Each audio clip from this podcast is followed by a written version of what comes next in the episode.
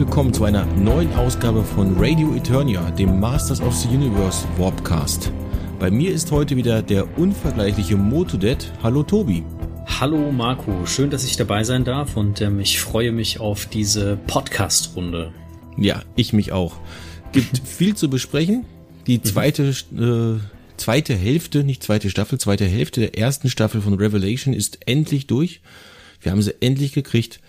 Ja. Und ja, legen wir gleich los. Äh, was gibt's denn da überhaupt an Kritik? Was, was gefällt, was hat dir nicht gefallen, Tobi? Also ich glaube, meine Kritik ähm, an dem am zweiten Teil der ersten Staffel, das ist ähm, ja Jammern auf hohem Niveau, zumindest für mich. Es gab so die Momente, wo es dann doch etwas hektisch war, deswegen musste ich mir tatsächlich am ersten Tag das Ganze dreimal angucken.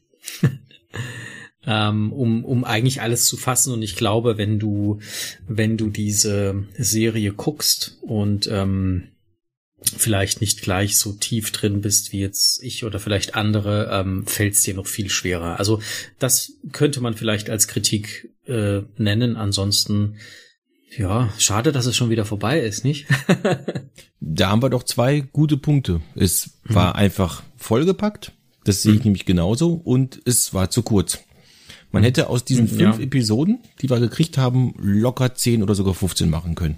Hätten sie ein bisschen in die Länge gezogen und schon, oder, oder drücken wir es noch anders aus, man hätte aus der kompletten Revelation ersten Staffel locker äh, eine Staffel äh, mit 26 Folgen machen können. Hätte man zwar vielleicht auch ein paar Füller zwischendrin gehabt, aber wäre halt nicht so schlimm gewesen das ist halt im Prinzip auch eigentlich meine große Kritik. Es ist zu voll, es ging teilweise viel zu schnell, dann zack, zack, zack, bum, bum, bum, war schon wieder alles anders und so.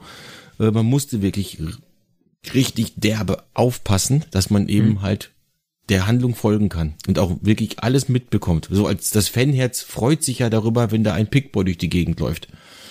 Aber das, da musste man gut, da musste man jetzt nicht ganz so aufpassen. Das hat Tila ja sogar noch gesagt, äh, wer das da ist. Aber trotzdem waren manche äh, einfach versteckte Sachen dabei, die man nur gesehen hat, wenn man es wirklich sehr aufmerksam, aufmerksam am besten in Slow-Mo laufen lässt, damit man wirklich alles mitbekommt. Das ist im Prinzip mein großer Kritikpunkt und dass wir schon wieder Tote zu beklagen haben.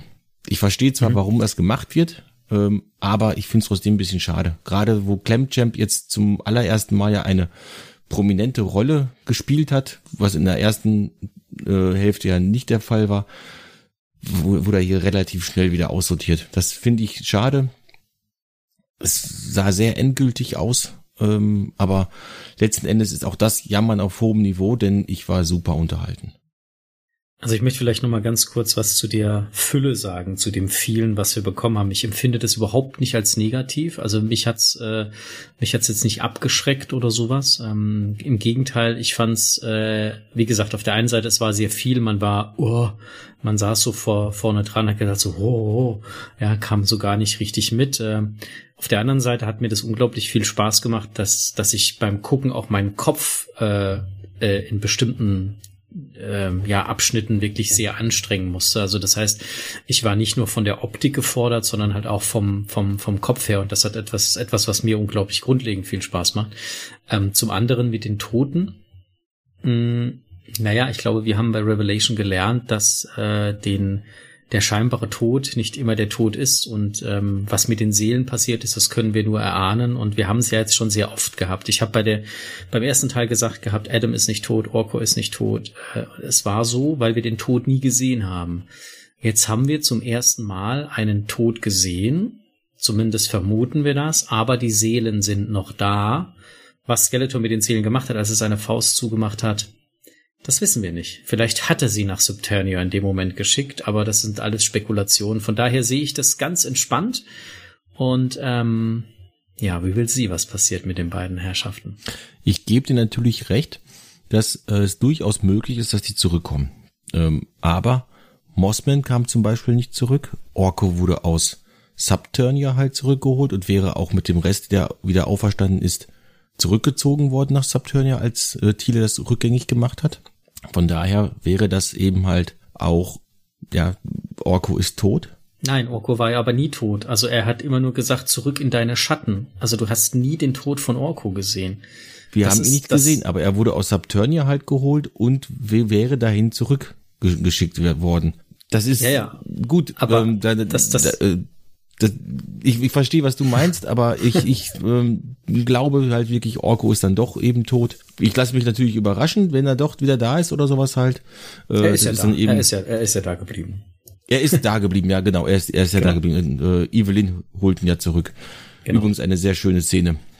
Ah, genau. Gibt's ja so eine ganz tolle Evelyn-Szene. Aber äh, Mossman kam halt nicht zurück und also gesamt äh, Preturn ja ist er vernichtet worden. Ich das hat ja, sie ja ähm, anscheinend nicht zurück, zurück, zurückgemacht. Mhm. Also du, du, du hast ja vorhin, ähm, kurz äh, bevor wir gestartet haben, gesagt, du hast dir mein, mein Video dazu nicht angeguckt, weil du nicht, äh, weil du vorhin meine Meinung nicht ähm, äh, ja, wissen wolltest, bevor unser Podcast hier aufgezeichnet wird. Und ähm, wir hatten genau das Thema mit Subturnia, die Zerstörung, äh Quatsch, die Zerstörung von äh, Preturnia. Habe ich jetzt? Ja, genau. Ja, und ähm, das, was wir da gesehen haben, haben wir in erster Linie durch eine Wolke gesehen. Und ähm, ich hege immer noch die Theorie, dass es überhaupt nicht zerstört wurde, denn dieser Blick durch die Wolke ist erstmal ein fiktiver Blick. Diese künstlerische oder filmerische Eigenschaft, dass man dann in diese Wolke reingezoomt hat, also dann wirklich, als man Hero gesehen hat, als er bei den ähm, Schicksalstürmen nach oben geguckt hat und so weiter, das ist ein Trick, den viele äh, ähm, Filmemacher auch in Real-Action-Movies und so weiter nutzen, wenn es eine Fiktion oder eine Vision gibt, dass sie in diese Vision reinfilmen. Ob das wirklich passiert ist, nur weil wir das jetzt gesehen haben, das steht tatsächlich hier auch noch außer Frage. Ähm, und ähm, ich denke, das werden wir, wenn es weitergeht, auf alle Fälle erfahren. Jedenfalls war es ein Schockmoment, als die Schicksalstürme zersprungen sind, ich nenne es mal so. Ja, aber ich glaube tatsächlich auch nicht, dass es endgültig ist und vor allem glaube ich nicht, dass es, dass es die Wahrheit war. Vielleicht täusche ich mich da auch, aber ähm, ja, das ist zumindest meine Theorie, die da noch äh, mitschwingt. Ja, mehr als Theorien können wir da jetzt halt nicht äußern. Ähm, wir haben nur was wir wirklich gesehen haben, ist halt zum Beispiel das Ende mit Skeletor, wo wir davon ausgehen können, da ist ein bisschen mehr hinter. Aber auch das, da können wir wieder nur Serial Crafting machen. Mhm. Ähm, aber wir sind ja jetzt eigentlich im Kritikteil. Wenn wir jetzt ins äh, Serial Crafting rübergehen, äh, dann sind wir ja schon wieder ganz woanders. Also mhm. nach Kritik kommt Lob. Was mhm. hat dir am allerbesten gefallen? Ich Alles, glaube, das ja, ich weiß. Ja, nee, nicht ganz. Also es gibt schon auch Kritik von meiner Seite, aber wie ich vorhin gesagt habe, das ist für mich halt in einem sehr hohen Niveau. Grundlegend habe ich mich mit Revelation Teil 1 und Teil 2 unglaublich gut unterhalten gefühlt. Teil 1 habe ich 16 Mal gesehen, jetzt Teil 2 mittlerweile 6 Mal. Ich bin schon sehr angetan von dieser Serie und ich bin vor allem auch angetan, weil dieses, ich nenne es mal Creator-Team um und mit Kevin Smith hier so eine unglaubliche Würdigung von 40 Jahre Masters of the Universe hier auf den Tisch äh, gezaubert hat. Das hatten wir beim letzten Mal schon angesprochen, dieses Thema. Was mir beim Teil 2 sehr gut gefallen hat, dass es halt wirklich tief ging. Also du hast unglaublich viel Backstory gekriegt, ob das jetzt Rando und Marlena war, ähm, ob das jetzt auch diese Evelyn-Entwicklung war, die ja extrem kurios sich entwickelt hat, also in, in drei Richtungen mehr oder weniger. Ähm, und das ist etwas, was mir sehr, sehr gut gefallen hat, dass einfach diese, diese, ähm, ja, dass, dass einfach auch Themen aus der wahren Welt mit reingezogen, also das Trennen von Marlena und, und, und Randor, äh, aufgrund des Verlustes, des scheinbaren Verlustes von Adam, sind ja reale Themen, die äh, in der Realität, also im wahren Leben halt auch passieren. Und ich fand das, das hat diesem ganzen so eine unglaubliche Tiefe für mich gegeben. Das waren so, so tolle Momente. Und das ist etwas, was mich an dieser Serie so fasziniert, dass einfach nicht auf den ersten Blick, aber auf den zweiten und dritten Blick, auch in Teil 1, wirklich ganz, ganz, ganz tief ähm, diese Geschichten in die einzelnen Charaktere reingehen und dann aber es schaffen, in dieser 40 Jahre Moto-Geschichte sich zu verwurzeln. Ich finde, das ist, das ist, das ist eine unglaublich geniale Leistung das ist das, was mir wirklich so gefällt. Natürlich gibt es die eine oder andere Szene, wo ich, die ich abgefeiert habe, klar, logisch. Ähm, und wo ich sehr erstaunt war, äh, aber ähm, so, das ist so die, die Quintessenz, die ich mir so daraus ziehe und das finde ich großartig. Da weiß ich gar nicht, was ich jetzt noch dazu sagen soll. Das war sehr schön zusammengefasst. Ähm, es ist eine Menge Fanservice dabei. Man merkt, mhm. dass Kevin Smith sich mit der Materie auskennt. Wie gesagt, ich habe am Anfang Pickboy erwähnt, Goatman. Wir haben auf einmal Blade gesehen.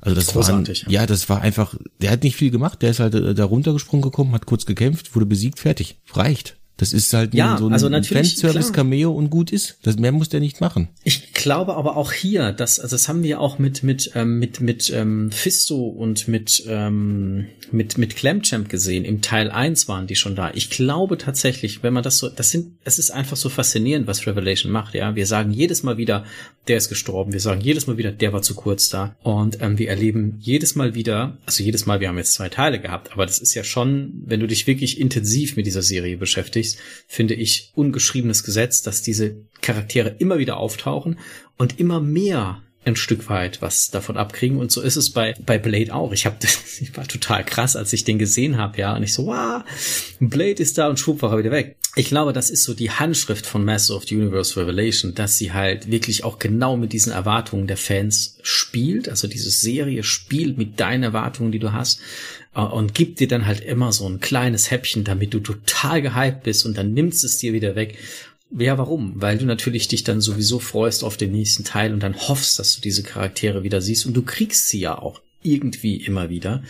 Äh, ich finde, das, das ist so, das ist so ein fantastisches Spiel und äh, das ist schon sehr cool und sehr spannend gemacht. Ja, und da ärgern sich sehr viele drüber, das ist richtig. ja, ich ärgere mich nicht, nicht darüber, dass, dass Blade jetzt halt ins Bild gesprungen ist, sofort wegge weggehauen worden ist und ich äh, Blade, den ich halt als Charakter sehr, sehr interessant finde, mhm. nur ganz kurz da war. Nein, ich freue mich darüber, dass er da ist und ich habe äh, genau die gleiche Idee dazu gehabt, wie du es gerade geschildert hast. Das haben die schon mal gemacht. Da habe ich mich darüber beklagt, dass Fisto und Clamchamp so kurz nur da waren und jetzt machen sie es mit Blade wieder. Oder zeigen ihm wieder nur ganz kurz. Ich könnte mich wieder beklagen, aber diesmal weiß ich, Fisto und Clamchamp habe ich ja jetzt schon ein bisschen mehr gesehen. Spycore also, und Clawful, genau das gleiche, ja. Stridor, es, es ist ganz, ganz, es gibt so viele Beispiele, Dash die wir da nennen können. War auch ganz kurz da und danach war er weg halt. Aber mhm. ja, manche Sachen brauchst du halt auch nur einmal so ein Fahrzeug reicht vollkommen. Nightstalker war ja auch da. Reicht, reicht. Der muss ja, aber vielleicht da. kommt kommt der Nightstalker auch noch mal. Ja, also wir haben ja auch den Attack Track äh, jetzt gehabt. Äh, ähm, und natürlich, was ich großartig fand, was ich wirklich gefeiert habe, war Point Tread und der Talon Fighter. Das fand ich für mich mitunter eine der schönsten Szenen mit um Point Dread herum. Ich fand die Interpretation von Point Dread in Master of the Universe Revelation großartig. So die letzte Bastion, die da wirklich noch vorhanden war. Wahnsinn. Also so ein richtiger Gänsehaut. Ich liebe Point Dread und den Talent Fighter.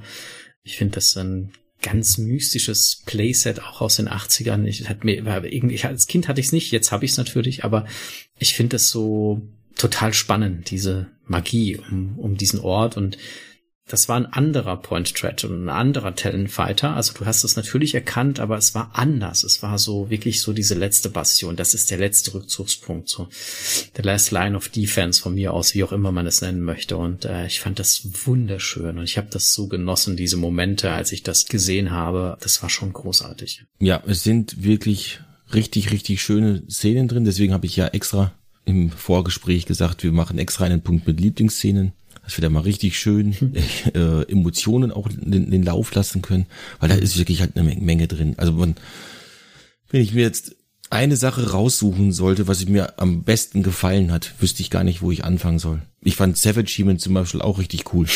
Der Hulk. Der war vielleicht ein bisschen zu lange da, also den hätte man vielleicht ein bisschen kürzer abhandeln können, aber war im Ende, in, in Endeffekt dann halt auch vollkommen in Ordnung. Vielleicht ein bisschen zu lang, aber dann, da rede ich jetzt von halt keine Ahnung, zwei, drei Minuten, fünf Minuten oder sowas halt. Also nicht wirklich viel. Diese Hetzjagd quasi hinter ihm hinterher, die fand ich ein bisschen too much.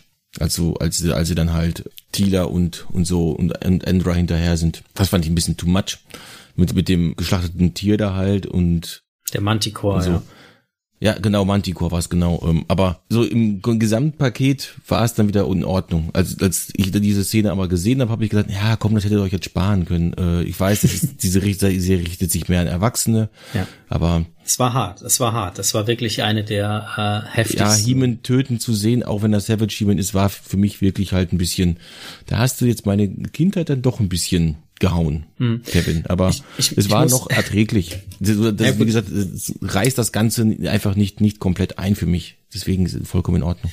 Ähm, ich muss dazu sagen, zu Savage He-Man, ich war sehr überrascht, dass er, also dass, dass er wild war, ein wilder Kämpfer, das haben wir im Trailer schon gesehen, das war jetzt keine Überraschung.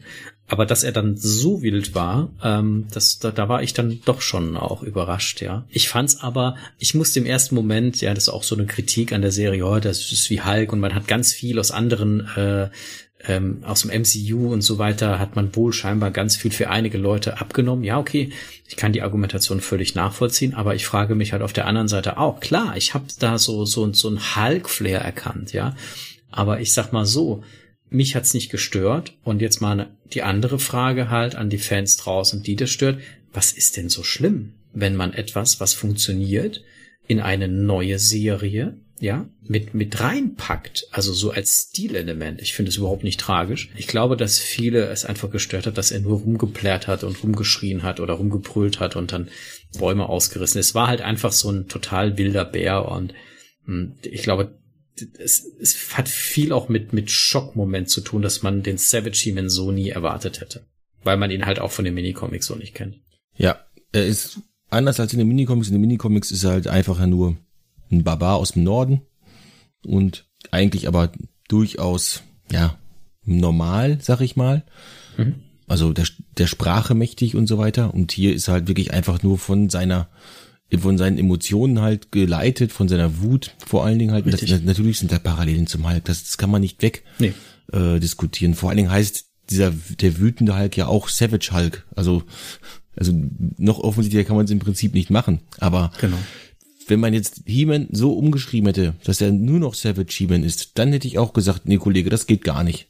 Aber sie haben eine kurze Phase halt gemacht und haben halt quasi gezeigt, was passiert, wenn man ohne den, ohne das Schwert die Macht anruft. Und äh, das war für mich vollkommen und in Ordnung. Das, das Lustige ist, ich habe genau das vorhergesagt. Also ich habe das in einem, ich glaube, es war sogar ein Live, ähm, ich weiß es nicht genau, oder was ein aufgezeichnet wird, habe ich genau das gesagt gehabt, dass ähm, Prince Adam die Macht sich schnappen kann, quasi auch ohne Schwert, aber dass das Schwert letzten Endes das, das, das Medium ist, was die Macht äh, kontrolliert, was sie im, im, im, Griff hält. Und das, das ist ja genau das, was passiert ist, ja. Und ähm, ich, war, ich war selber ja total überrascht, dass ich dann recht damit lag. Ähm, aber ich glaube, vielleicht hat es auch damit zu tun, dass ich mir diese Serie halt so unendlich oft reinpfeife. Ähm, A, weil ich sie großartig finde und B, weil ich halt diese immer noch nach wie vor in Teil 1 nach, nach neuen Punkten suche und das wirklich fast schon ähm, ja fast wissenschaftlich analysiere. So schlimm ist es nicht. Also ich gucke sie mir nicht in Zeitraffer an oder in Zeitlupe oder in langsamer Geschwindigkeit. Aber ähm, das hat total gepasst und das hat mich natürlich gefreut, dass ich das Gefühl dafür habe, wie sich diese Serie entwickelt, zumindest bis jetzt. Ich weiß nicht, was in Zukunft ist. Ja.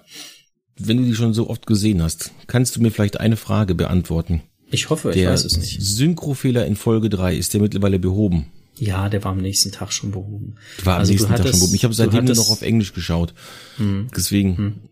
Das war natürlich äh, tatsächlich einer der Negativmomente. Du bist in Folge 3 gekommen und du hast halt einen enormen Versatz gehabt, ja. Also das war unglaublich. Also von vorne weg 20 Sekunden, 15, 20 Sekunden das war heftig. Aber ähm, also auf der Mobile-App ging es abends um halb zwölf irgendwie schon und am nächsten Tag dann ging es dann halt auch in den Browsern.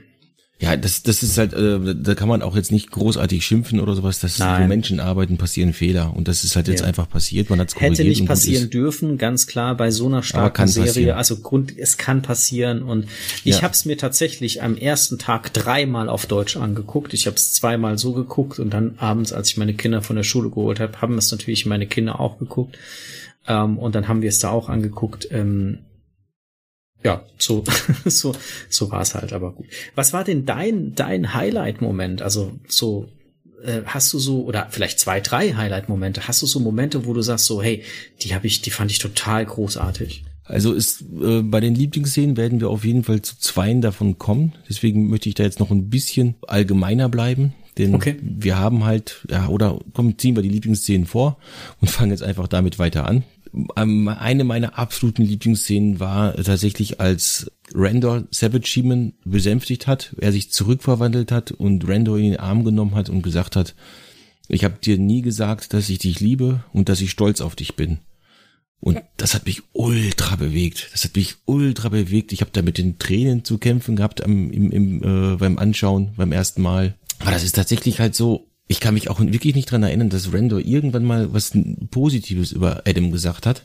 Weder in 2000X noch in äh, Classic, wobei ich jetzt Classic nicht so auf dem Schirm habe wie 2000X. Aber ja, und dann tatsächlich da und so und das ist das ist einfach die Szene schlechthin für mich gewesen, wo ich gedacht habe, das ist jetzt jetzt ist jetzt passt einfach alles zusammen. Jetzt muss einfach nur noch an einer anderen Stelle, da ist die nächste Lieblingsszene, alles gut werden und dann hat sich Revelation für mich zu der idealen Fortsetzung halt zum also Fortsetzung ist es ja nur im Geiste zu den anderen Serien halt gemacht oder Fortführung sagen wir sagen wir Fortführung klingt besser. Und die nächste Lieblingsszene wäre dann auch wenn das Design nicht jedem gefällt, aber ich fand die Verwandlung von Evelyn dann da in die dunkle Sorceress und danach halt dann in, ich habe sie Hevelin genannt. Godlin, Godlin heißt Oder, oder Godlin meinetwegen halt mhm. auch, aber ich fand Hevelin halt einfach schöner. die fand ich halt auch ziemlich klasse. Alleine halt aus dem, wie sie Skeletor dazu bringt, tatsächlich halt, und sie verrät ihn wieder und so, also dieses,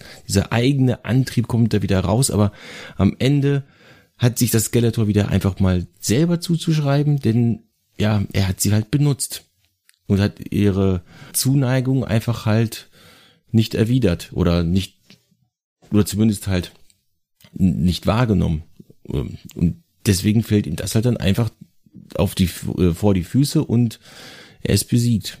Und am Ende muss er tatsächlich mit He-Man zusammenarbeiten. Das war für mich auch ein sehr starker Moment. Erinnerte mich an Anti-Eternia, die Hörspielfolge. Oder auch, äh, ich glaube, wie war das? Äh, welches Hörspiel war das? Äh, das ewige Feuer, genau. Das ewige Feuer mit den Rieseninsekten. Da mussten die beiden auch zusammenarbeiten. Ach, die haben ganz oft zusammengearbeitet. Die haben auch in Filmation und also ähm, das ist jetzt ja, nichts. wie gesagt, nichts Filmation so. habe ich nicht so sehr, nicht so sehr auf, äh, auf, auf, auf, dem inneren Schirm. Das ist einfach zu lange her, dass ich das komplett gesehen habe mal. Äh, 2000X ist es, soweit ich mich erinnern kann, nicht passiert. Aber das wäre auch, ja, ja das wäre aber auch, ja, 39 Folgen halt. Also das, da passiert sowas halt auch nicht, nicht so schnell normalerweise. Ja, das sind aber so die, meine Lieblingsszenen quasi. Also Randor und Adam, dieser Familienmoment, da kommt der Ballet dann nachher noch zu auch generell dieses Ganze mit dem Herlager, wie du es halt gesagt hast, äh, das ist einfach ein richtig schönes Setting, ein richtig schöner Moment, wo die auch über ihre familiären Probleme nach dem vermeintlichen Tod von Adam halt reden und was das mit denen jetzt auch macht, dass Adam jetzt auf einmal doch wieder da ist und so weiter. Also es ist schon eine schöne Sache. Es macht das Ganze irgendwie richtig schön rund. Weil es gibt ja diesen berühmten Spruch, man merkt immer erst, was man hat, wenn man dabei ist, alles zu verlieren.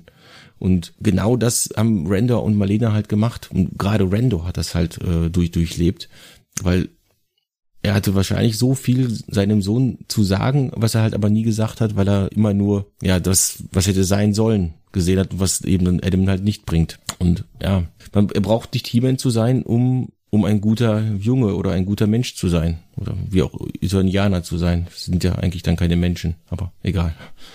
Das sind aber so halt die Lieblingsszenen, die mir am besten gefallen haben. Und auch dieses, als letzte Szene, als letzten tollen Moment ist, wo Tila quasi ihr Erbe annimmt, aber sagt, ah, Moment, ich habe da eine bessere Idee, ich bind mich nicht an Grayskull. Und dann und dann Evelyn sagt, ach, ich muss doch einfach nur abhauen hier und Tila hinterher und äh, gib, gib ihm. Also das war schon ziemlich cool und dann eben halt noch dieser Moment, wo Evelyn Orko festhält und Evelyn quasi ja dann am Ende mehr oder weniger gut ist. Äh, vielleicht nicht ganz gut, aber zumindest halt äh, ihr Herz wieder äh, äh, entdeckt hat. Ja, bei Evelyn gibt's ja diese wunderschöne Schlussszene von ihr, also der letzte Take von Evelyn. Ähm, ich bin dahingeschmolzen. Ich habe es in meinem Video auch gesagt gehabt. Ne? Äh, ich bin dahingeschmolzen, als ich diese, ich will unbedingt eine Figur von dieser Evelyn. Ja, die sieht so wunderschön aus. Die hat mich so ein bisschen an Herr der Ringe erinnert. Äh, an diese, äh, ich weiß gar nicht, wie sie heißt jetzt, aber ich, oh, das war, es war unglaublich. Also ich habe nur gedacht so, wow, ist die schön. Also Evelyn hat natürlich äh, mitunter eine der, der heftigsten äh, seit Folge 1, Teil 1, ähm, der heftigsten ja, Variationen ihrer selbst hingelegt, wie oft diese Frau sich verändert hat, wie viele Kämpfe sie gekämpft hat, ja, auch dieser Moment, wo sie geweint hat, als, als, als, als Beastman dann da war, der übrigens grandios und großartig ist in Teil 2, ja, also ich habe ich hab mir niemals ausmalen können, dass ein Beastman so weise sein kann, ja, und so, so, so nachdenklich. Eine, eine, ein grandioser Charakter, ja, absolut äh, phänomenal, finde ich. Ähm, aber Evelyn ist natürlich ähm, so der, der stille Star von Mass of the Universe Revelation, weil sie von Anfang an diesen Kampf mit sich selber gekämpft hat. Also dieses auch immer wieder hinterfragt, ist es das Richtige, was ich tue, ja? Ähm, und darunter gelitten hat und seit Kindesalter natürlich auch. Da kommt ja dieser Re Rückblick, ja, ähm, wie, wie sie Skeletor kennengelernt hat das fand ich äh, von, von der Charakterauswahl ist sie ein unglaublich fantastischer Charakter. Alle haben sich, also auch auch diese Szene äh, mit Man at Arms und als Sorceress getötet wird von Skeletor, ja, oh mein Gott. Also das ist das ist echt so, weißt du, wo ich so denk, so oh mein Gott, ey, wie der Man at Arms dort geweint hat. Das ist, du konntest dieses Leid sehen und hören und und, und mitfühlen das haben die schon richtig gut gemacht. Und übrigens auch in Teil zwei so extrem viele Emotionen, was ich sehr gut fand. Ja, also da wurde ja sehr viel Emotionales auch gezeigt, Zwischenmenschliches gezeigt, Verluste, äh, äh, Wiederfindungen von Familien, ähm, dann, dann jetzt, ich habe es eben schon mal angesprochen, Evelyn, die absolute Zweifel hat mit dem, was sie tut und dann aus lauter Verzweiflung alles kaputt machen will. Also das ist ja und der einzig Wahnsinnige, der eine Kontinuität hat, ist halt Skeletor, der einfach total irre ist. Also wirklich absolut irre. Also Skeletor hat für mich wirklich in, in, in Teil zwei nochmal so diesen, diesen, diesen Part angenommen, wo er noch verrückter, noch irrer geworden ist, ja. Ähm, das ist total krank, finde ich, ja, was da, was da so abgeht. Und ich fand, es gab so viele schöne Szenen, als Tila, als sie schon die Sorceress war, Evelyn dann die fertige Vision gezeigt hat und der, der Adler, also Soar, in den See gestürzt ist und dann als Phönix quasi mit den Lichtern wieder rausgekommen ist. Ich habe bei mir im Video, ähm, als wir den live gemacht haben, diese vier Stunden, habe ich einen Screenshot davon gezeigt. Das ist so eine, so eine epische Szene, wenn du dann die Evelyn an diesem See knien siehst, Tila hinten dran hält ihre Schulter und dann ist dieser, dieser, dieser, ja, Energiephönix, der aus diesem See rauskommt das ist schon Wahnsinn. Und für mich natürlich eine der starken Momente der, der, äh, der Cliffhanger. Ne? Der war natürlich, also ich könnte jetzt wahrscheinlich noch eine Stunde über äh, tolle Momente sprechen, aber am Schluss natürlich, ähm, also als, als Tila endlich nach 40 Jahren ihre, ihre äh, Bestimmung gefunden hat, fand ich das großartig, fand ich auch toll. Und am Schluss dann der Cliffhanger, als du Skeletor wieder in Snake Mountain gesehen hast, nach dem großen finalen Kampf, der super war. Ich fand den top auf den Punkt gebracht. Also diese zwei Schlachten, die geschlagen wurden, Tila oder Sorceress, Tila Sorceress gegen Evelyn oder Godlin und ähm, He-Man gegen, gegen Skeletor. Ähm, großartige Schlachten, fantastisch choreografiert, unglaublich tolle Bilder. Ähm, und nicht zu lang und nicht zu kurz. Ich fand das absolut auf den Punkt gebracht für eine Serie, die ein solches Format angeht, auch von der Zeit her. Ne? Das darf man nicht vergessen. Also klar, wenn man jetzt 20 Folgen gehabt hätte oder 30, dann hätte man das noch ein bisschen ausspinnen können. Man hätte nur aufpassen müssen, dass man nicht an dieses Endgame-Dingsbums da dran kommt, ja. Das, ähm, aber äh, äh, und dann kam halt dann, nachdem das Feuerwerk wieder da war, übrigens, ja, sehr, sehr äh, starke Parallelen zu Teil 1 zum Beginn. Also die letzte Folge endet mit dem Beginn und jetzt kommt da eine, eine sehr spannende Geschichte und jetzt äh, gehen wir mal zurück. Also die Teil 1, also Folge 1, Teil 1, das Feuer in, in, in, in, in der Hauptstadt quasi, äh, das, das, das, ähm, na, sag's mir, ähm, Feuerwerk, genau. Und am Ende, genau, an der letzten Folge genau das gleiche.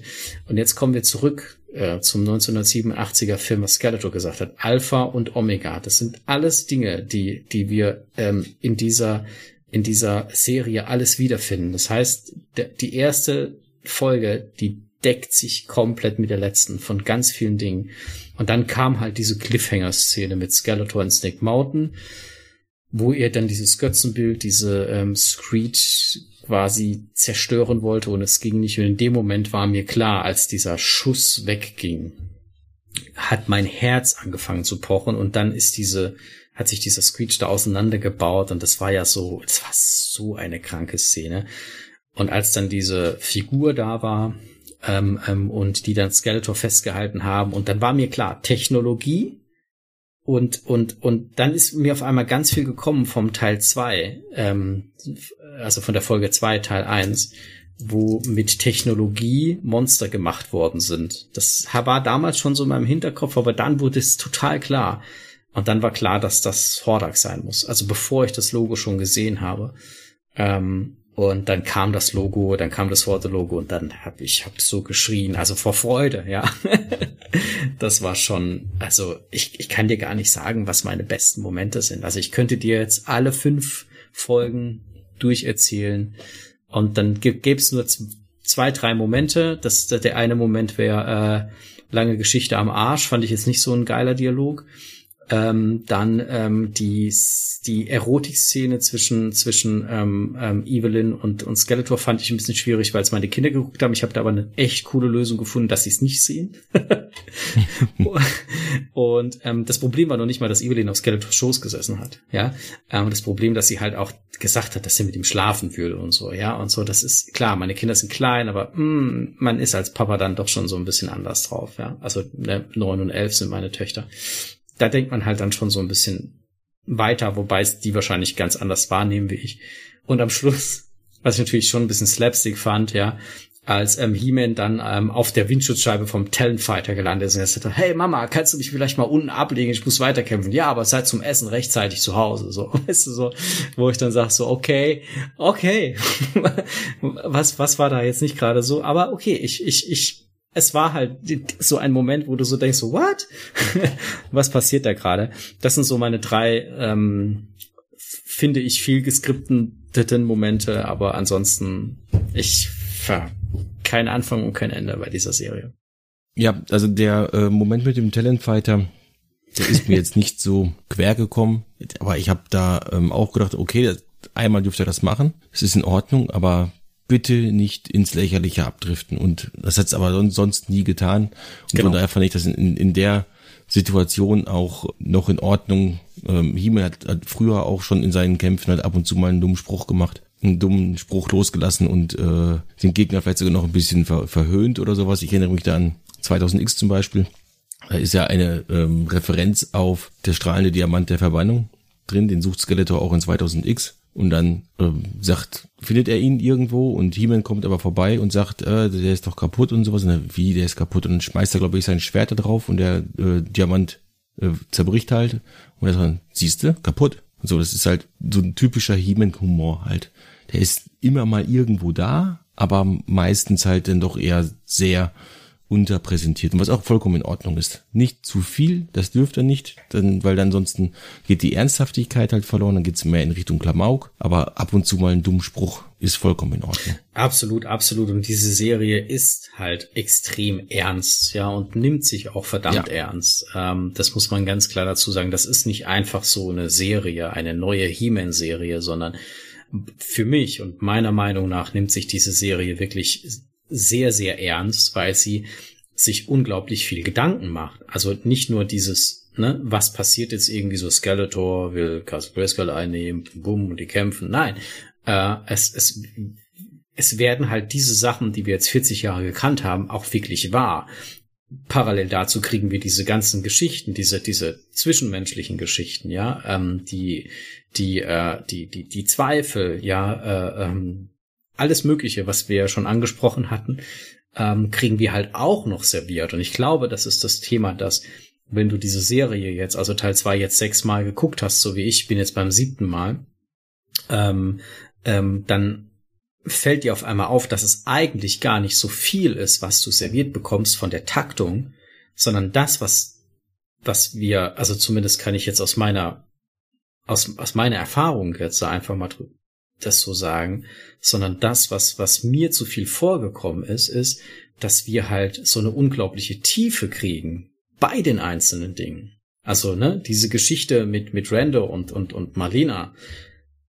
Ganz viele sagen, das hätten wir nicht gebraucht. Ich feier das total, dass wir diese Charaktere halt auch kennenlernen.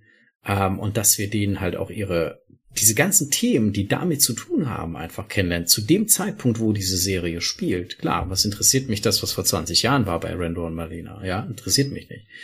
Ähm, und ich glaube, das ist etwas, wo, wo, wo wir als Zuschauer einfach sagen so, boah, das ist so viel, weil die Taktung an sich, wenn du es halt fünf, sechs, vier, drei, acht Mal gesehen hast, die wird natürlich, weil du es kennst auch, aber weil du dann einfach den Blick halt nicht mehr so hast und nicht mehr so viele neue Sachen hast, wenn du das rein rational betrachtest, ist die gar nicht so extrem hoch. Also wir haben da ganz andere Serien oder Filme, wo das teilweise mehr abgeht.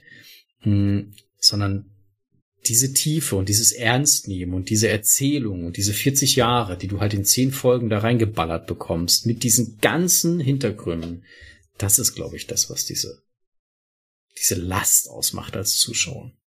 Ja, es ist halt ähm, nicht nur, man bekommt irgendwen gezeigt, sondern man bekommt halt meistens, jetzt bei Blade zum Beispiel nicht, oder bei Pickboy, aber man bekommt meistens halt auch noch was von denen mitgeteilt. Wie du gesagt hast, Beastman bekommt einen Background. Evelyn ist generell ein sehr ausgearbeiteter Charakter äh, mhm. gewesen, schon immer.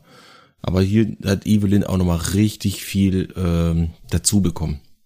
Tila sowieso. Tila äh, ist klar, wenn Tila die neue Sorceress werden muss, dann muss dann halt doch sehr viel mehr. Dann auch die Sorceress hat nochmal Background gekriegt und so.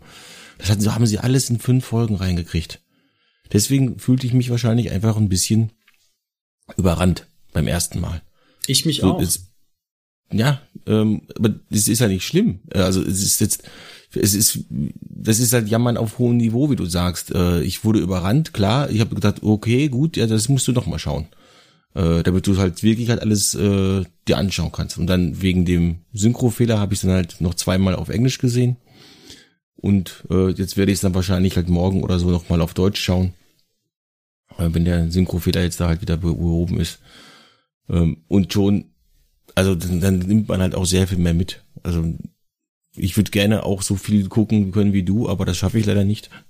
Von daher passt du das für mich auch du so musst, weit. Du musst weniger schlafen, so mache ich das auch. Ich schaffe das am Tag auch nicht. Ja, ganz genau. Und weniger arbeiten am besten auch noch. Ja, arbeiten tue ich genug, aber es ist äh, ja, ja. Me leider meistens sehr lange wach und stehe sehr früh auf. Ja. Das ist aber nicht gesund, Tobi. Da muss ich jetzt mal schimpfen. Ja, ja ich weiß, ich weiß. Also, also ich, wenn, wenn, wenn ich dann mal so einen Tag habe, wo ich dann so merke, okay, es ist gut, wenn du mal so um elf ins Bett gehst, dann mache ich das auch sehr gerne. Also ich achte schon auf mich, ich bin auch nicht mehr der Jüngste mittlerweile. Ähm, ich habe, weißt du, ich habe das große, vielleicht ganz kurz zwei Sätze zu dem. Ich habe das große, große Glück, dass ich seit ähm, weit über zehn Jahren ähm, im Prinzip so arbeiten kann und darf, wie ich möchte. Ich habe immer sehr hohes Arbeitspensum, aber ähm, ich habe halt das große Glück, dass ich seit über zehn Jahren auch von zu Hause arbeite. Und dann lässt sich, also ich gucke jetzt unter Tag nicht äh, fünf Folgen Revelations, ja, wenn ich, das funktioniert nicht. Übrigens, ich habe mir an dem Tag, wo es rausgekommen ist, habe ich mir meinen zweiten Urlaubstag genommen dieses Jahr, ja, am 23. November. So viel dazu. Ähm, und äh, aber ich habe einfach äh, ein ganz anderes Gefühl. Weißt du, diese Stunde oder Dreiviertelstunde auf die Arbeit fahren und abends wieder zurück und so, das, das gibt's bei mir alles nicht. Gut, dafür muss ich meine Kinder in die Schule fahren, weil die halt die Schule einfach weiter weg ist. Ähm, aber von daher habe ich trotzdem, glaube ich, trotz meines hohen Arbeitspensums einfach ein super äh, relaxes Leben. Also ich mache auch keinen Urlaub, weil ich es nicht brauche. Weißt du so? Ich, ich arbeite tatsächlich, wie gesagt, ich habe meinen zweiten Urlaubstag gehabt jetzt im November. mir, mir macht das nichts aus. Und ähm, ich bin ultra gesund, zum Glück, toi toi toi. Und ähm, das kannst du vielleicht nicht ganz so vergleichen jetzt wie wenn ich, äh, als ich früher irgendwie 80 Kilometer zur Arbeit fahren musste mit dem Auto. Nee, klar. Dann hätte ich das auch nicht gekonnt, aber deswegen kann ich auch um zwölf jeden, ich gehe auch manchmal um zwei ins Bett und stehe dann viertel nach fünf auf trotz mit Mitte 40 bald. so, wenn du wenn du das ähm, schlaftechnisch halt hinkriegst, wunderbar. Ich krieg das definitiv nicht hin. Ist eine Aber, Trainingssache, ganz klar. Ja, ähm, Mein Tag könnte aber, natürlich auch 26 oder 27 Stunden haben. Kennen, kennen wir alle. Ähm, aber darum geht's jetzt mal nicht. Genau, Sonst machen wir weiter im Thema. Reden wir nämlich noch morgen über, äh, über Arbeitstipps. Ähm, schließen wir das jetzt mal ab mit, mhm. äh, wurden unsere Erwartungen übertroffen oder untertroffen, unterboten? Oder wurden unsere Erwartungen erfüllt? Sagen wir mal, wurden unsere Erwartungen erfüllt? Das ist, mhm. das reicht ja schon. Tobi. Absolut. Ähm, ich, also sie wurden tatsächlich auch, äh, meine Erwartungen wurden tatsächlich auch übertroffen. Und zwar warum? Weil Dinge passiert sind, mit denen ich niemals gerechnet hätte. Ich sag nur Godlin, also die Evelyn, die nach der Sorceress dann zu einer wirklichen Machtgöttin wurde. Ähm, ganz, ganz viel, also dieser, dieser Battle Beast, nenne ich es jetzt mal, also Beastman, der dann quasi durch Godlin nochmal verwandelt wurde in einen immens großen, also da gibt's ganz viele Dinge, die ich da nennen konnte und deswegen ähm, wurden meine Erwartungen nicht nur erfüllt, sondern sie wurden übertroffen, weil ich da saß mit offenem Mund und das ist etwas, was, was, äh, was bei mir selten passiert. Es gibt unglaublich viele coole Filme oder Sachen, die ich mir angucke und ähm, ich, die, die ich richtig feier. Bei Master of the Universe Revelation Teil 2 saß ich mit einem offenen Mund da und wusste nicht mehr, was ich sagen sollte. Also, weil da einfach so viel kam und du nur noch da sitzen kannst und keinen klaren Gedanken mehr fassen kannst und denkst so, holy moly, was ist jetzt gerade passiert? Und ich hab's gefeiert und es tut mir so gut, das zu sehen, auch wenn viele Dinge scheinbar gefühlt neu sind, was es gar nicht ist, aber völlig egal. Ähm, ich fand das gut und ich fand es gut, wie es gezeigt wurde und deswegen, der ziehe ich mir das Zeug wahrscheinlich auch so oft rein. Wie sieht's bei dir aus? Ja, genauso. Also, meine Erwartungen sind erfüllt und übertroffen worden, ganz klar. Es ist genauso weitergegangen wie ähm, zu Beginn von Revelation. Also da war ich ja auch schon sehr begeistert. Es ist genau mit der gleichen Begeisterung weitergegangen und ich habe eigentlich nicht erwartet, dass die Serie mich noch mehr abholt. Aber sie hat es geschafft. Sie hat mich tatsächlich noch, noch mehr abgeholt. Sie hat noch mehr Fanservice reingepackt, noch mehr Charakterentwicklung, äh, vor allen Dingen halt bei Evelyn, das, da hast du vollkommen recht, dass, dass also dieser, äh, dieser Storyteil allein, der alleine für sich hätte schon äh, eine Miniserie mit zehn Folgen halt verdient gehabt, äh, um das richtig schön auszuarbeiten und sowas, wie sie vom kleinen Kind das in der äh, Gosse stehlen musste, das von ihren Eltern gegessen werden sollte wegen äh, Hungersnot, also weil die Eltern nichts zu essen hatten. Furchtbares ähm, ja, also das ist äh, na, natürlich kommt so eine also so eine Person auf die schiefe Bahn, sag ich mal. Ne? Also das gibt, gibt glaube ich nur wenige, die noch mit mit so einem äh, Background dann tatsächlich halt äh, nicht eben halt zum Stehlen äh, und dann nachher auch anderen Sachen halt greifen. Also das ist nachvollziehbar, wie die halt dann so geworden ist auf der Straße aufgewachsen. Das ist häufig so, der, der Stärkere gewinnt halt. An der Szene gefällt mir nur nicht, wo Skeletor auf einmal hergekommen ist. Wo er Aber wusste er genau, dass er da sah, Der sah so gut aus. Mit diesem Hordegürtel, mit dieser schwarz-roten Rüstung, mit dem schwarzen Mantel. Ich fand den so schön. Übrigens, ähm, den Skeletor haben wir vorher so auch schon mal gesehen gehabt. Aber ich fand den so gut, ich habe das so gefeiert, den so zu sehen. Auch da will ich eine Figur haben von. ich ich, ich, ich gehe davon aus, dass Mattel uns jede äh, Version einfach einmal äh, vorbeibringt. Es wäre ähm, schön, es wäre schön, weil, weil, weil, weil, weil du einfach so viel coole Charakter, so, so ein absolut, ich sag's jetzt einfach mal, sorry Leute fürs zu, äh, die Zuschauer, äh, so ein geiles, absolut abgefahren geiles Charakterdesign hast. Das ist unglaublich genial. Ich wünsche mir auch ein Blade übrigens als Revelation-Figur. Natürlich. Und Pickboy. und Pickboy, ja, ein Pickboy und ein Goatman gerne auch noch. Als Two-Pack. Als Two-Pack, ja. Das, das wäre tatsächlich eine coole Sache, so, so wie ja. der, das Faker-Set, halt ist ja, das ist ja so ein Deluxe-Set, kann man auch wunderbar halt äh, Goatman und Pickboy als, als Zweier-Set reinpacken. Ja, sehr Aber ich gehe davon aus. Ja, auch ein Zweier.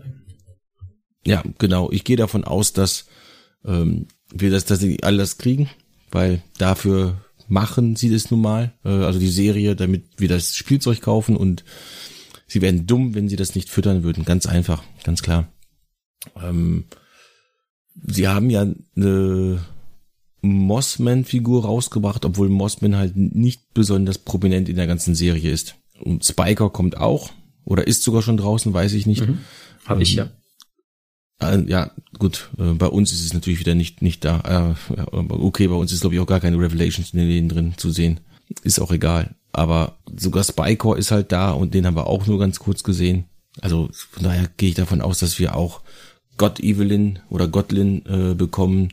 Skelegott haben wir ja auch bekommen. Also wir bekommen wir auch Blade und sowas halt. Das wird weiter gemolken, ganz klar. Äh, ja, warum auch nicht? Also ähm, ist jetzt nicht, ich finde es nicht schlimm. Ich kaufe bei Revelation kaufe ich nur die Figuren, die mir wirklich gefallen. Das ist äh, jetzt im Augenblick ein bisschen schwer, weil so im Augenblick eigentlich mir alle gefallen, aber da möchte ich nicht auf komplett halt hin. Also deswegen alles gut. Also von meiner Seite aus alles gut. Ich habe auch von der Nee, ach nee, das lassen wir weg. also, dann machen wir jetzt mal den Sack zu, was Revelation Teil 2 angeht. Ähm, was packst du drunter? Bleibst du bei deiner 10,0 aus der ersten Hälfte? Ja. Habe ich mir gedacht. Ja, also klar. Vor allem nach dem Schluss. Ich habe noch eine Frage. Was denkst du, wie es weitergeht, wenn es weitergeht mit Moto Revelation? Was denkst du, wie es weitergeht? Das, das ist noch eine Frage, die jetzt nicht auf deiner Agenda stand, aber die würde ich gerne genau. noch äh, kurz besprechen. Wie geht's weiter? Also es ist, denke ich, sehr offensichtlich, dass es in der zweiten Staffel, wenn sie denn produziert wird, ähm, aber davon gehe ich jetzt einfach mal aus, wir die Horde zu sehen bekommen. Und ich gehe mal davon aus, dass Hordak halt dann der große Gegenspieler sein wird. Und nicht Hordes Prime oder sowas halt, sondern tatsächlich Hordak. Mhm, ja. Das, denke ich mal, ist, ist, äh, ist klar. Jetzt möchte ich gerne wissen, was hat er mit Skeletor gemacht? Laserlight Skeletor. Typisch. Das, das ist irgendwo naheliegend, ja, wegen Technologie. Mhm. Aber es könnte halt auch so ein so eine Art Samurai-Skeletor wie von 2000X werden, also dass er einfach halt eine krasse Rüstung oder sowas kriegt mit irgendwelchen ausfahrbaren Dingern oder sowas. Ginge natürlich auch, aber ich gehe auch tatsächlich darauf, äh, darauf mehr in die Richtung, dass es eventuell ein, äh, eine Art Laserlight wird oder vielleicht äh, eine Art Terror Claws oder sowas halt, also, oder vielleicht was ganz Neues. Skelegott war ja auch neu. Ähm, nee, Skelegott war nicht neu. Skelegott ist schon fast zehn Jahre alt. Ja, aber das, das Design war doch ein anderes, oder nicht? Nee, ziemlich gleich. Also natürlich klar, es gab so das ein oder andere, aber das ist äh, im Prinzip ist es das gleiche. Sehr, ja, okay. sehr, also zu, zu 85 Prozent ist das gleich und da werden natürlich immer so ein paar kleine Nuancen geändert, aber der ist 2013, acht Jahre. Ah, okay, gut, ja, okay. Ich wusste nur, dass es den halt, ähm, also ich kannte den Namen nur halt schon. Da habe ich jetzt dann einen Denkfehler gehabt. Danke fürs Richtigstellen. Hm. Aber gut, dann sind zumindest die äh, Evelyn-Versionen aber unterschiedlich, ja? ähm, ja, natürlich, klar. Also wie gesagt, ja, Skellige ist ja auch leicht unterschiedlich. Also von daher ja, aber schon, ja. Aber ähm, wie gesagt, äh, ähm, es gab quasi das, was du in Revelation siehst, ist jetzt alles nichts komplett neu ausgedachtes. Ne? Also da gab's gibt's schon ähm, viele Sachen äh, in, in die Vergangenheit. Ja, das, das, das stimmt. Also das äh, ist auch mir ganz schnell äh, aufgefallen, wie zum Beispiel, dass äh, die Bösen den Becher Soros gefahren haben, weil der ursprünglich ja für die gedacht war. Das hatten wir im ersten Teil, glaube ich, auch besprochen schon. Und ja, ähm, da ist eine ganze, ganze Menge Zeug halt wirklich dabei gewesen. Und deswegen sage ich jetzt mal, ich packe da wieder meine 9,5 drunter, weil es ist die Kritik oder beziehungsweise der halbe Punkt, den ich letzte Mal abgezogen habe, habe ich abgezogen, weil wenn du He-Man nicht kennst, dann kannst du mit der Serie einfach weniger anfangen. Mhm. Und das ist dann auch der einzige wirklich, wirklich große, in Anführungszeichen, Kritikpunkt von mir. Der bleibt halt bestehen, denn ist auch, hier geht's einfach weiter. Du kannst mit Goatman und Pickboy halt wirklich so gar nichts anfangen, warum ich da äh, mich voll gefreut habe. Meine Frau sitzt, sitzt da nur und guckt halt, äh, was? Ja, ist klar. Äh, die, für die ist das halt ja einfach eine Zeichentrickserie, wo sich geprügelt wird aber, aber jetzt mal ganz ehrlich, ist das schlimm, Ich meine, wenn du ich hab, Goatman ich hab und Pickboy nie gesagt, dass das schlimm ist. Nein, nein, aber weil, weil, weil das immer wieder genannt wird. Ich höre das so oft, dass du mit mit bestimmten Charakteren nichts anfangen kannst, wenn du Masters nicht kennst. What the hell? Wir kannten als Kind auch keine Masters und haben die ganzen Charaktere neu kennengelernt. Also ich glaube, das ist äh, ähm, äh, ich, ich, es gibt so viele, die Pickboy überhaupt nicht kennen. Also ich habe irgendwie die, nee, letzte Woche war das, gesagt, wer ist das denn? Da sag ich, ja, das Pickboy. Ja, den gab's doch noch nie. Und ich so, doch, der war so ganz kurz im 87er Realfilm, hab den dann noch einen Screenshot davon geschickt. Ach Gott, das wusste ich gar nicht. Also das Ding ist doch, es geht doch nicht darum, ob du eine Figur kennst. Ist doch völlig egal. Also weil du lernst immer neue Figuren kennen. Entweder als Kind oder als Erwachsener oder als was weiß ich irgendwie. Du lernst immer neue Dinge kennen. Und wenn jetzt heute ein neuer ähm, Superheld kreiert wird und der ist cool, dann kannte ich den auch nicht, obwohl ich Mitte 40 Jahre alt bin jetzt. Und ich finde, das ist, das ist immer so ein Thema, was wir Alte, die damit aufgewachsen sind, als Argumentation nennen, dass, dass diese Serie dann nur etwas für uns wäre, also für die, die das kennen und hey, ich wette mit dir 50 Prozent derer, die mit Masters früher gespielt haben, ach, wahrscheinlich viel mehr, kennen Pickboy nicht. Also wissen nicht, wer das ist halt, ja. Das ist für mich immer so, mh, hm, verstehe das nicht falsch, aber das ist immer so vorgeschoben. Ja, das ist nur was für uns? Nee, warum denn? Meine Kinder kennen Pickboy auch nicht die finden, die finden es cool. so, weißt du, was ich meine? Also, ich glaube, wir müssen da ein bisschen open-minder denken und müssen so ein bisschen, bisschen, hey, die Serie ist cool und entweder du verstehst, was da passiert oder verstehst es nicht, ob du Masters kennst oder nicht, spielt keine Rolle. Wir haben die gleiche Diskussion letztes Mal geführt. Ich weiß. Ich sage, ich sage nicht, dass die Serie schlecht ist oder sowas halt, weil, äh, weil die Referenzen, also so viele Referenzen drin sind. Ich, ich sage, dass die Referenzen halt nur zünden, wenn man eben sich in der Materie auskennt. Wenn du diesen kleinen Moment mit Blade, nehmen wir den mal einfach, da kommt Blade darunter gesprungen, haut seine Schwerter einmal durch die Luft, das, das war, das war, ging ja ratzfatz wirklich. Da, da haben wir beide da gesessen, haben wir schon gesagt, erstmal Mundstarre, also Mund, mhm. wird Maul, Maul, Maulsperre heißt es genau, Maulsperre, oh, was ist das, was passiert denn da, alter Blade, hallo, und da war er schon wieder weg. Ja. Leute, die sie eben nicht kennen, haben diesen Moment nicht. Aber die haben ein, trotzdem eine sehr, sehr geile Szene mit einem sehr, sehr geilen Gegner. Richtig. Und ich glaube, das ist das. Und das ist, spielt für die doch keine Rolle, ob das Played ist aus dem, aus dem Real Action Movie. Ja, deswegen dürfen, deswegen dürfen ja, deswegen dürfen ja äh, die Leute, die äh, Masters äh, überhaupt gar nicht kennen und Revelation gucken, das auch gerne mit 10,0 bewerten. Oder halt mit 9 oder mit 8, wie, wie auch immer, wie sie es halt empfinden. Genau ich als Journalist, ich als Rezensent ähm, muss halt tatsächlich, wie ich auch letztes Mal schon sagte, tatsächlich halt ein bisschen weiterschauen und kommen wir dann einfach dazu, dass ähm, die Serie sich sehr viel mit sehr viel Fanservice halt natürlich bei uns richtig beliebt macht und sowas halt, aber richtig genießen kannst du sie eben nur als Fan. Dafür ziehe ich einen halben Punkt ab. Das heißt, die Serie ist immer noch verdammt geil. Und zwar richtig, richtig verdammt geil. Alles gut, auch das könnte, das meiner Meinung auch. nach, auch, auch meiner Meinung nach für Leute, die mit Masters gar nichts anfangen können. Weil ja. du dann eben halt einfach eine richtig geile Story halt hast, wo dir auch die Vorgeschichte einigermaßen erklärt wird, auch wenn du mit Masters nichts zu tun hast. Natürlich hast du sehr viel mehr Spaß daran, wenn du das kennst. Du hast auch ja, ein Zurück in die Zukunft 2 mehr Spaß, wenn du den ersten Teil gesehen hast. Aber du kann, kannst Zurück in die Zukunft 2 auch verstehen, ohne den ersten gesehen richtig, zu haben. Richtig, richtig. Genau. Ja, aber du hast mehr Spaß. Und das ist dann eben der Punkt. Easter Eggs und sowas alles, das, die Marvel-Serien machen das zum Beispiel wunderbar. Easter Eggs sind richtig cool, funktionieren aber eben halt nur bei Leuten, die sich damit auskennen und die haben dann automatisch mehr Spaß dran. Richtig. Das und stimmt. fertig. Bin ich voll bei dir. Ja, und das ist, deswegen ziehe ich diesen halben Punkt halt einfach ab, weil es eben halt nicht jedem gleich viel Spaß machen kann. So.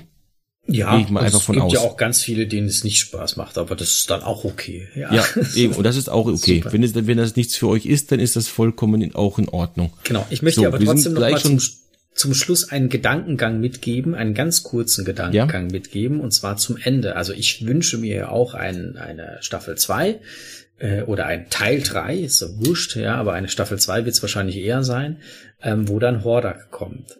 Und ähm, ich gebe dir jetzt einen Gedanken mit, den hatte ich tatsächlich in meinem Live-Video nicht und deswegen ist es jetzt eine Premiere, äh, das bei dir zu sagen. Ich habe es auch noch niemandem gesagt. Ähm, wenn ich mir jetzt Revelation angucke, und Revelation ist bei Mattel einer von vier Teilen von Masterverse. So. Jetzt gibt es Moto Revelation, Moto New Eternia, Achtung, Motu, She-Ra Princess of Power und He-Man and the Master of the Universe, Collector's Line für äh, die ähm, He-Man 21 Series. Ähm, und jetzt ist mein Gedanke, der mir dann nach vielem Mal gucken auch wieder gekommen ist. Also ich wünsche mir tatsächlich diese Staffel 2 mit Hordak.